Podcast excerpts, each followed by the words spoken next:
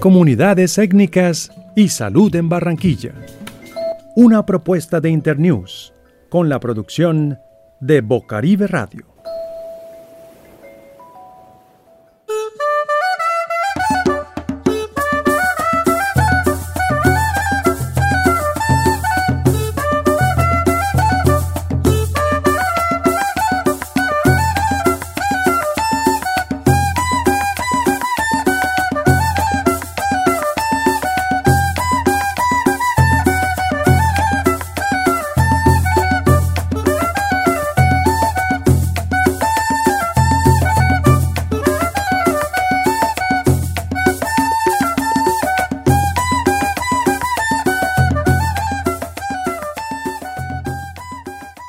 John Ortiz, eh, capitán del Cabildo Menor Indígena Cenú de Barranquilla.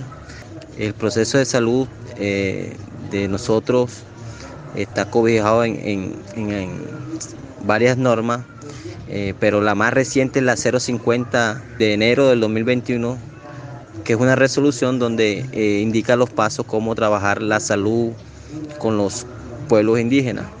Bueno, como es un tema, un tema muy complejo, eh, nosotros hemos venido trabajando y articulando con la alcaldía de Barranquilla varios temas, pero en el caso de la salud ha sido un poco lento ya que eh, los funcionarios que, se encuentran actualmente ahí eh, no conocen muy bien el tema y nosotros como autoridades indígenas le hemos venido indicando cuáles son los pasos que, debemos seguir para, para, que se implemente esa salud ancestral que manejamos nosotros los pueblos indígenas. Eh, como comunidad salud, nosotros en, el resguardo mayor eh, tenemos una IPS, Manesca, donde eh, se nos atiende la salud general y la salud ancestral. ¿Qué quiero decir con esto? De que cuando llegamos a, ese espacio de atención, nosotros tenemos sabios de la medicina y personas generales que, que, trabajan la medicina general, entonces eh, nuestra comunidad tiene las dos opciones, ser atendido por, por la medicina ancestral o ser en este caso atendido por la medicina general. Eh, ahí en, en, esa IPS se le da espacio también a, las personas que, que tienen conocimiento de la, de medicina, de la planta y, y, muchas, muchas cosas, muchas cosas que, que nuestros mayores saben acerca de la medicina y que aquí en Barranquilla lastimosamente no se implementa. Hemos venido, hemos venido eh, trabajando con la alcaldía para que eso se dé, pero eh, falta mucho, mucho trabajo para, lograr eso. Acerca de, lo que está pasando de, la, con la pandemia, nos dimos cuenta de que nuestra medicina central tiene mucho valor, ya que muchos de, nuestra comunidad, eh, cuando han tenido COVID, eh, se, la, se la ha tratado con, nuestra medicina ancestral. En, eso hemos utilizado la, mata de mata ratón, que es una mata sagrada, la mata de orégano, y hemos hecho toma, hemos hecho eh, baños y, con eso hemos venido tratando esa, ese virus. Eh, es muy importante de que, de que sigamos con, con, ese proceso para que, para que se fortalezca nuestra, nuestra cultura, en este caso la salud tradicional. Nuestra comunidad viene desplazada de un corregimiento que se llama Sana, eh, Cruz Chiquita a su alrededor. Eso es perteneciente al municipio de San Andrés Sotavento, Córdoba, y que eh, a causa de la violencia vivida en los años 80, 90 por esa pelea y lucha de tierra y por, por grupos armados ilegales, eh, tuvimos que emigrar a Barranquilla en los años 90. Llegamos al, al barrio Rebolo, y desde ahí empezamos nuestra lucha de organización y que en el año 2000 ya teníamos, eh, veníamos trabajando eh, para salvaguardar nuestros usos y costumbres. Eh, el cabildo se constituye gracias a, a, una afiliación que nos da nuestro resguardo mayor, pero eso se da en el año 2013. Y ahí nuestro resguardo mayor reconoce que hay una población indígena en Barranquilla y nos afilia como cabildo. Pero antes de eso, nosotros estamos organizados por, por medio de una fundación para hacernos un poco visibles. Eh, pero es ahí cuando el cabildo se afilia al resguardo mayor, eh, es que la alcaldía nos da un documento que se llama acta de posesión o acta de fe. Eso lo firma el alcalde mayor y ahí da fe de que hay una comunidad indígena asentada en, en, Barranquilla.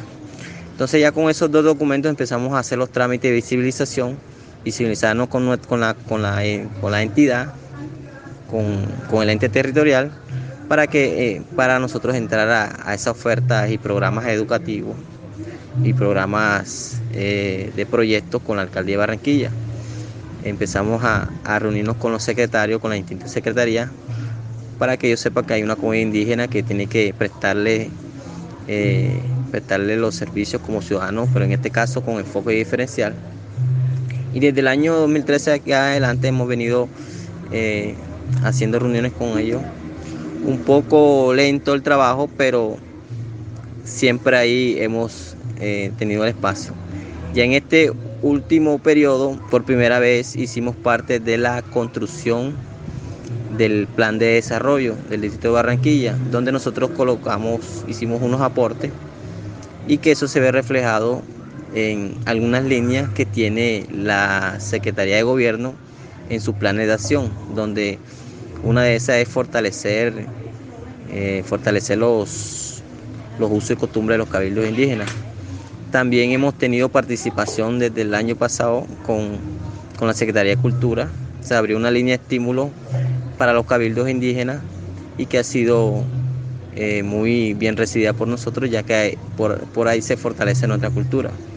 Eh, hablando acá de la pandemia y de, lo de, la, de la salud, le quiero informar que hemos tenido, por medio de COVID, hemos tenido eh, identificado tres fallecimientos, eh, lastimosamente han muerto y, que nos duele tanto, y otra que hemos venido curando con nuestra medicina ancestral. Mi nombre es Misael Benítez Vergara. En el 2015 tenía una catarata en el ojo derecho. Fui al centro visión del 84 con 51 B. Ahí me atendió el doctor París él me estaba tardando me dijo que me iba a operar la tatarata que tenía en el ojo derecho. Pero como hay dificultades en ese centro visión porque las citas son muy lejos, en el 2016 se me corrió la retina del ojo izquierdo. Entonces me dijo que me iba a salvar el ojo izquierdo. Yo dije, bueno, entonces me operó el ojo izquierdo en el mes de marzo. En el mes de marzo, cuando me operó, me operó fue la retina del ojo. De ahí me operó en el mes de mayo del mismo año, el mismo ojo. Entonces me colocó unas bandas para sostenerme la retina del ojo izquierdo. Pasó el 2017, pero ¿qué pasó? Que él me dijo que, no iba a ver. Igual como me dijo el doctor Farid que ya yo no iba a ver, que me estuviera ya a, a estar ciego. Pero yo perseveré demoró siempre, porque eso las citas no se las dan a uno así rapidito, las citas son muy lejas, son a cada cuatro meses, a cada cinco meses, a cada seis meses. A veces le dicen a uno, no, no hay agenda. Cuando me fui a operar, yo tenía la presión alta y tuve dificultades y por eso no me pudo operar me vine para acá, pero como en ese tiempo se metió la pandemia, yo seguí insistiendo, insistiendo me mandó a hacer los exámenes de nuevamente otra vez porque ya son no bien los que tenía. Hice todos los exámenes y ahora en el 2021, el 4 de mayo, me operó el ojo derecho donde tenía una tatarata avanzada. Pero gracias a Dios yo volví a ver por ese ojo. Yo estoy viendo por ese ojo. Tuve ya una cita con ella el 13 de mayo. Entonces ese ojo ella me lo va a operar y también voy a ver por ese ojo. Yo le doy ese consejo porque no espere que llegue a este desafío tan largo de sufrir cinco años ciego, aprender a vivir ciego, sin poder salir, sin poder vestirse, sin poder saber qué es lo que se come. Eh, mi nombre es Adelfín Suárez, de la etnia indígena Zenú. Nuestros usos y costumbres, nuestra identidad cultural acá, eh, pues de la etnia, son las bebidas típicas como la chicha, el roñeque con la contra, de donde está, se prepara con raíces para controlar eh, las personas que sufren de azúcar, para muchas cosas, para una picadura de animales como de avispa, culebra, sea la culebra, todo eso.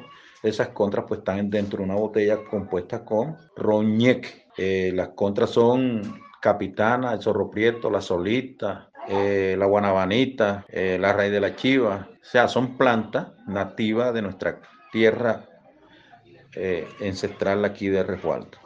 Hoy estamos con el proyecto del programa de salud SICPI, que eso nos está apoyando el gobierno para no perder los usos y costumbres de nosotros como indígenas, de las etnias indígenas en Colombia. Y también pues tenemos eh, otra parte cultural que son las, las músicas, las fiestas. O sea, no bailar champeta, no bailar reggaetón, sino bailar por lo menos son las músicas eh, sabaneras, las músicas del pito atravesado, la gaita, y aquí pues tenemos ya esos instrumentos de unos jóvenes ya formándolos para que no se nos pierda los usos y costumbres de nuestros. Lo mismo pilar en pilón, el molino en la piedra. O sea, todo eso pues lo estamos sosteniendo todavía. Eh, también pues las comidas típicas. ¿Cuáles son las comidas típicas? Tenemos eh, la pava de ají, tenemos la pava de candia, de la babilla molida, eh, la, la ensalada de berenjena con con huevo criollo. también se hacen los bocachicos humados, cuando se hacen tres patas se hace una, una humera, que eso ya no la conocen. Y también lo que es el mote, lo que es la gallina criolla, el sancocho de bocachico humao con ñame, eso también son las comidas típicas de nosotros acá. Lo mismo los juegos tradicionales. Aquí se juega la mateyuca, distintos juegos tradicionales que ya muy poco, la luna, el sol, la batea, todo eso.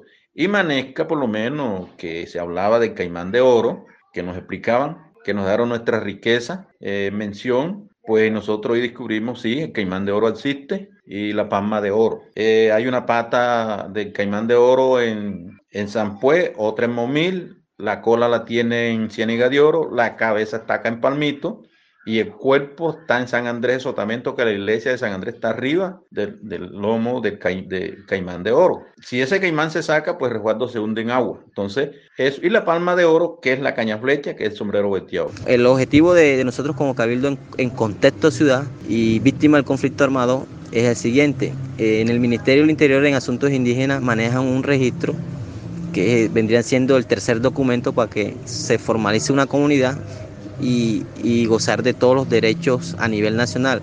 En estos momentos nosotros no tenemos ese registro en el Ministerio del Interior y hemos venido luchando por obtener, eh, ya que con ese registro nosotros podemos acceder a, otras ofertas a nivel nacional, ya que cuando ellos abren convocatorias, el Ministerio de Cultura a nivel nacional, eh, si es en el registro del ministerio, entonces nuestro objetivo es buscar ese, ese registro para gozar de, esos derechos que tiene nuestra población indígena que están en los recuartos. ¿Por qué no hemos tenido ese registro? El ministerio y, un espacio que se llama Mesa Permanente consideran de que los cabildos en contexto ciudad no pueden tener ese registro, sino los que están en el territorio. Entonces el objetivo de nosotros es acceder a ese registro y hemos hecho eh, unos derechos de petición, no han respondido negativo, pero vamos a adelantar un proceso jurídico eh, como la tutela, ya que eh, hay ejemplos que de otros cabildos en contexto de ciudad que han ganado esa tutela y el ministerio lo ha tenido que registrar. Entonces, con eso aseguramos a nuestra población que goce de todos los beneficios a nivel nacional. Sobre acerca del, paro que se está viviendo ahora, esto se venía a venir porque estas peleas y estas luchas han sido desde muchos años. E incluso nuestra comunidad, nuestro pueblo Zenú, ha venido estableciendo muchas luchas en nuestro territorio, en ese caso las peleas de tierra que, hemos tenido allá donde nuestros mayores han ganado muchas tierras, se le han quitado a los universales que no son dueños de esas tierras y que se apropiaron de esas tierras. Entonces esas luchas eh, han venido desde hace muchos años. Entonces ya ahora último eh, se ha venido, ya la gente se ha venido dando cuenta y es como, como el dicho que dice por ahí, ya el, ya el vaso, o sea, ya rebosó el vaso, ya, ya la gente se ha dado cuenta de que, de que el gobierno ha venido creando políticas que, no son incluyentes y que la gente lo que reclama es eso. Nosotros como, como comunidad hemos apoyado el paro, ya que también este gobierno presente no, no ha implementado los acuerdos de paz acuerdo de paz que tiene un capítulo étnico también que nuestros mayores aportaron a, ese, a, ese, a, esa construcción de, los acuerdos de paz. Entonces, eh, nosotros sí estamos con, nuestro pueblo, nuestros hermanos y que, y que nuestros ancestros y nuestros, nuestros mayores puedan seguir en esta lucha y, y que sea un bien común para toda nuestra, nuestra población, nuestros hermanos colombianos y que, y que más adelante nuestras nuevas generaciones gocen de unas nuevas políticas, unas nuevas políticas de inclusión donde, donde todos tengamos derechos, todos tengamos un acceso. Eh, otro objetivo que tiene el Cabildo de Barranquilla es que se creen las políticas públicas aquí en el distrito de Barranquilla, políticas públicas indígenas, para que cuando venga un alcalde y venga otro, tenga que cumplir esas políticas públicas. Ahora no lo tenemos, estamos luchando por obtenerlas para que se garantice la atención y, los programas que tengan eh, ese enfoque diferencial para nuestra población indígena. Para cuando quieran conocer nuestras costumbres, nuestros usos y costumbres, eh, vengan y nosotros los atendemos.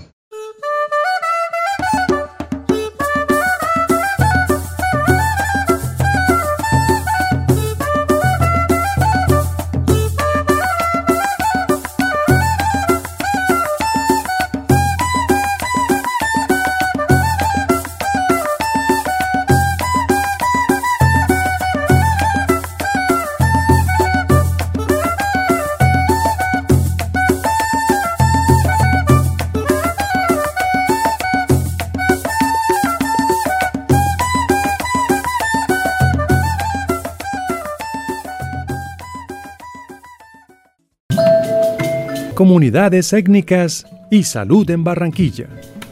Una propuesta de Internews con la producción de Bocaribe Radio.